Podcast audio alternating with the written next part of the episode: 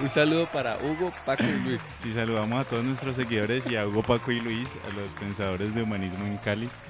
Estamos de nuevo aquí en la guarida del Quijote para continuar con nuestras eh, amenas charlas. Y, y, mm, ¿De qué vamos a hablar hoy? ¿En qué Oiga, quedamos la vez pasada? Amenas para Hugo. Sí, Sí, Paco y Luis como que... sí, no, no como comentan sé, mucho, sí, no, responden, comentan, no dicen nada. responden, no. Bueno, la semana pasada mm, quedamos en esto de la voluntad, pero teníamos una frase para seguir con nuestro Sí, la- itinerario, ¿no? La siguiente, ¿no? En orden, en el orden que están allí en el... A ver si recuerdo cuál era. Eh, aquí está. Eh, no, esta no es. Eh, esta sí es. Solo renunciando a influir sobre los acontecimientos del mundo podré independizarme de él. de él. Y en cierta medida, dominarlo. Wittgenstein, También otra de vez. ¿no? Wittgenstein. Bueno, Las dos primeras frasecitas del hombre. Tenaz. Bueno, mucho que pensar sobre eso. Eh, Lo que pasa es que son como una gran frase larga, ¿no? Solo, ¿qué? Solo, O sea, él comienza diciendo, el mundo es independiente de mi voluntad. Y luego para complementarla dice, solo renunciando a influir sobre los acontecimientos del mundo, podré independizarme de él y en cierta medida dominarlo. Oiga, ¿usted puede dominar el mundo? no, pues estaba pensando justamente eso, ¿para qué uno dominar el mundo? Para, para que usted quisiera dominar el mundo. ¿O qué significa dominar el mundo, no? Pues eh, todos dentro de lo popular entendemos dominar el mundo como... eh, Como una ansia de poder. como tener mucho poder para hacer lo que uno quiere, ¿no? Sea, no sé, ir a un concierto de reggaetón o... no, porque, eh, ¿sabe por qué hago ese comentario? Porque me, me- me sorprendió algo ayer que estaba justamente grabando una, eh, en un proyecto de una iniciativa muy interesante que tiene Cali que se llama Un Borondo por Cali. Y un personaje nos entregó una publicidad. Y en esa publicidad estaba la boletería de un concierto que se va a realizar aquí en la ciudad. Y la boleta que está más cerca del artista, digamos la silletería, la zona más cerca del artista, cuesta 7 millones. Ay, ay, ay. 7 millones. Ay, ay, ay. Entonces me, me parecía que yo, primero, pues era un poco costoso. Eh, nunca pagaría una boleta para ese artista ni para los que lo acompañaban. Pero si, si hay todo movimiento para, para esa publicidad y todo eso, hay gente que paga 7 millones por, Sí, claro. ¿cierto? Y hay gente que necesita o tendría esa ansia de poder para, para tener esa plata y para irse para allá. Comentarios, ideas que se le vienen a uno a la cabeza, ¿no? Está por ahí. eh, pero sí, digamos, ¿para qué, ¿para qué dominar el mundo? Ahí habría que recordar cuál es la intención de Wittgenstein ¿Qué sabe Y- usted sobre y- esa intención? y, y la de su frase, porque es que digamos que dominar algo implica dos cosas. Eh, una, tener poder sobre ese algo, Ok, ¿cierto? sí. Si yo lo domino, entonces yo tengo el poder sobre usted. Eso siempre es así. Sí. No- Pero ¿No habría una forma de dominar sin tener poder? es la otra que él dice. Sin tener poder sobre eso. Exacto, la otra. Porque si yo no tengo poder sobre usted, entonces me toca resignarme a lo que usted quiere hacer. Y si me resigno a lo que usted quiere hacer, entonces en cierta manera, como dice él, lo domino. Porque no me afecta. Ah, bueno, teniendo como como idea esa, ese, ese elemento fundamental, ¿no? Que aquello que no me afecta es aquello que yo puedo dominar. Exacto. Pero partiendo de la charla anterior, ¿cierto? El mundo es independiente de mi voluntad. Entonces, si yo quiero hacer cosas para cambiar el mundo, me voy a estrellar. Yo, yo no puedo evitar el hambre a nivel mundial, yo no puedo evitar los terremotos, yo no puedo evitar el cáncer, la muerte, el sufrimiento, la envidia, no lo puedo evitar. Eso existe. Pero si entiendo que el mundo es independiente de mí, ¿cierto? Que el mundo se comporta como él quiere. Entonces es donde viene la, la siguiente frase. Solo renunciando a influir sobre los acontecimientos del mundo. O sea, es una renuncia. Podré independizarme del mundo. Y esa independencia del mundo, en cierta manera, dice él, es un dominio. Que me parece que sería un poquito angustiante independizarse de ese mundo, ¿no? Porque, porque ¿qué, qué nos queda entonces? Es que es donde vienen las opciones en la vida, ¿no? Alguna vez hablamos usted y yo del estoicismo, Sí. por sí, fuera de, Sí, del fuera. podcast. Sí, sí.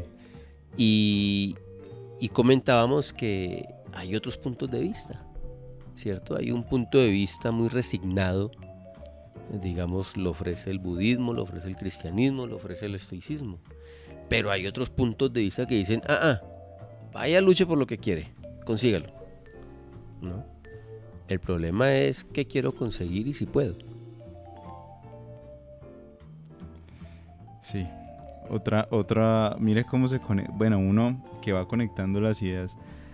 Ayer en el ejercicio de grabación que le comentaba ahorita, iniciando eh, con, con esto de Un Borondo por Cali, es una iniciativa ciudadana que busca eh, sistematizar el pensamiento de los caleños eh, sobre la idea de ciudad. ¿sí? ¿Qué idea de ciudad tiene usted? No, pues que yo quiero más ciclorrutas o así- las quiero de esta manera, ¿cierto?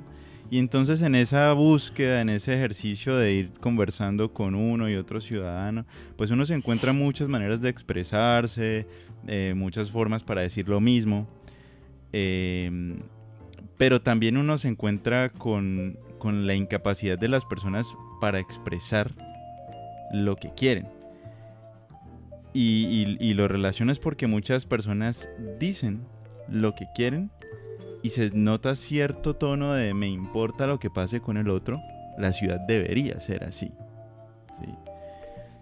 Eh, entonces, eh, para citar concretamente un tema, el de las ciclorrutas. Esas, muchos comentarios de esas ciclorrutas mal hechas. eh, mal eso quién se lo inventó. ¿Sí? Eso deberían quitarlo. Ve curioso, ¿no? ¿Qué dirán los ciclistas? ¿O eran Claro, pero entonces uno... no, pues era gente que estaba ahí en, el, en, la, en- en la ciclovía diciendo eso. ¿no? Era ¿no? curiosísimo. Eh, pero sí, entonces, claro, esas otras opciones que tú dices, vaya y luche por lo que quiere, entonces, eh, digamos, de qué manera lo proponen, ¿no? Vaya y luche sin importar el otro o a costa de lo que sea. Es como, como una forma de reflexionar porque el, pensamiento cotidiano y popular está, está como plagado de eso, ¿no? No sabemos de dónde viene, es como una programación que todos tenemos ahí y actuamos con base en eso todos los días, desde el discurso, desde el actuar. Y me preocupa esa vaina. Es que hay que, hay que entender, hoy en día hay algo que está muy de moda, ¿no? Es, es, digamos, no de moda, es algo que ha existido desde que uno es estudiante, pero con otros nombres. Hoy en día le llaman lectura crítica, ¿cierto? Eso ha tenido muchos nombres, comprensión lectora. ujú.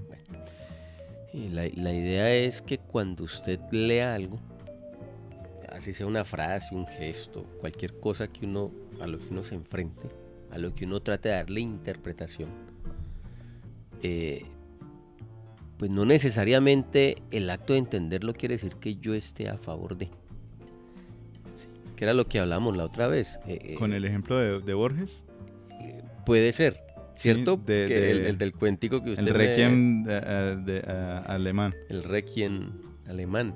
Em, porque es que uno puede escuchar una frase, una idea. Uno puede analizarla para comprenderla. Y al hacer la comprensión de esa idea, y al hacer la comprensión de esa idea, eh, bueno, tenemos que informar qué está sucediendo porque esto fue como. Bueno, acaba de. Al ¿Se parecer. fue la luz? Sí, eso es se lo estalló un transformador. Se estalló un transformador. Y yo por un momento creí que también estábamos fuera Nosotros de- estamos. de eh, línea. Sí, estamos dominando el mundo. exactamente. ¿Ah? Qué cosa tan curiosa. Muy gracioso. Qué bueno, qué bueno. No, mira que. eh, paréntesis. No, mentira, seguí que yo siempre distraigo con comentarios. No, eh, continuaba, o sea, cuando uno comprende la idea, entonces ahora viene el ejercicio crítico. ¿Estoy de acuerdo con lo que se dice? Ah, ok. Entonces el, el ejercicio crítico no es el, el- el tema de entender solamente, sino de, de poner en, en cuestión si yo estoy de acuerdo Ser con eso. capaz de tomar posición frente a. Y entonces están lo, lo de los abanicos. El abanico, eh, pues, tiene varios pliegues, ¿cierto? Caminos o surcos, como lo queramos llamar. Y entonces está eso. El mundo es como es. Y algunos dicen, pues hombre, lo que hay que entender es que yo no puedo afectar el mundo. El mundo es independiente de mí. Como dicen los estoicos. Eso es exacto. Hay que aclarar que esa es una postura porque si no, entonces ya de pronto a Paco y a Hugo le Eh, A Hugo que les no, entonces ya. no, esa es una postura y hay muchas más, ¿cierto? La de Miguel Ángel Cornejo que yo le comentaba, el mexicano, que era una especie de, de- Él hacía charlas de superación y entonces eh, él iba en contra como de esa resignación cristiana. No hay que esforzarse hasta el final, ¿cierto? Pero al final igual que se va a dar, ¿no? Lo que se ha hecho desde un principio. Entonces están esos dos puntos de vista, ¿cierto? Si yo acepto, es decir, supongamos un cáncer, Bien tenaz. bien tenaz, está la opción de la quimioterapia Sí. y me puede prolongar un poco la vida, ¿cierto? Pero en algunas ocasiones como que vuelve y da. Y entonces al final pues termina el paciente muriendo por el cáncer O por otra razón. o por otras razones. Sí, ahí yo diría que volvemos a, a ese tema que me apasiona tanto y es de, el de las, el de las pregunticas. Eh, las preguntas, eh, bueno, pero mire que mm, eh, como contraparte a lo que voy a decir, digamos que yo soy muy, muy, estoy muy en, en la tónica de entender que esas, las preguntas, o sea, las palabritas que nosotros tenemos, esas nueve palabritas, nos, eh, nos abren la puerta a todo. ¿no? Nosotros llamamos el mundo y lo comprendemos desde esas nueve palabras, ¿cierto? ¿Quién? ¿Cuándo? ¿Qué? Todo. Digamos que hay una forma de, de, de simplificar el lenguaje, se podría Esa hacer desde sería ahí. la tabla periódica del lenguaje. Podría ser una cosa así. Oiga, un paréntesis. Me acaba de escribir un WhatsApp, Hugo, ¿Qué dice Hugo? que cuando le va a dedicar un programa a ese tema que usted ha abordado y ha estudiado. Eh, toca, Aquí Toca- dice, vea, aquí dice. toca, toca sacarle un programita. Eh, ¿Será que yo lo he estudiado? Yo no creo que yo lo haya estudiado. Yo creo que es- estoy comenzando a indagar cosas. Lo vio. Usted lo vio. Bueno, O sea, usted lo vislumbró en el mundo del lenguaje. Pues, pues, no Y creo que yo escribió haya- lo que vio. Sí, no, hay- no creo que haya, haya sido el primero, pero me, me interesa mucho, es lo que quiero decir, quiero ser muy modesto con eso. Entonces, una amiga, hablando con un amigo, me decía, em, lleva, la humanidad lleva mucho tiempo intentando asumir la vida desde el racionamiento. Hay otras formas de, de entender la vida y de entender la existencia. Y me pareció muy interesante esa perspectiva que digamos va un poco en contrapeso a lo que a lo que yo a lo que me interesa, ¿no? Entonces, volviendo con el ejemplo del cáncer, pues si uno se va a hacer una quimioterapia para prolongar un poquito más la estadía en esta forma física, eh, una buena pregunta sería ¿para qué? Oiga, hablando, Por ejemplo, ¿so- ¿solo para estar vivo o para alguna otra razón? hablando de prolongar la vida, Wittgenstein, el autor de esta frase, muere de cáncer de próstata. Y no se quiso tratar. A la edad de sesenta y tantos añitos. Lo mismo le pasó a Einstein. Él tenía una cuestión esofágica por ahí cerca, Ujú. en el medio del cuerpo internamente. Y Y, también falleció de eso. sí, y él dijo, no, ya no me trato. Ya cumplí mi labor en esta vida. Que otros hagan lo que tienen que hacer. Pues a mi abuelo le pasó algo similar. Él tuvo como varias cirugías eh, y en la última dijo no.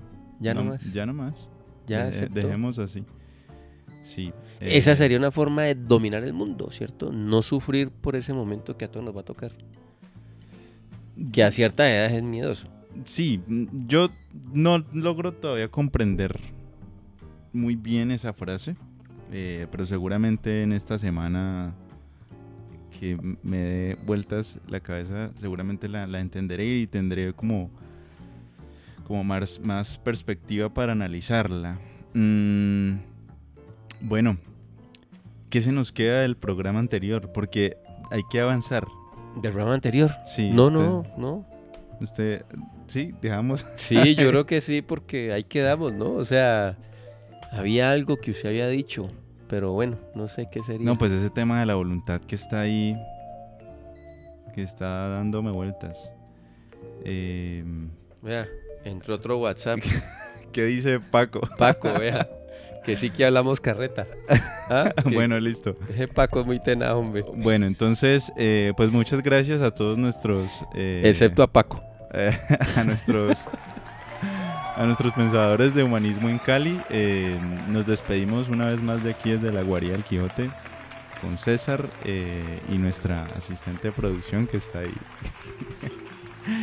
Muchísimas gracias a todos, nos vemos en una próxima emisión. Chao.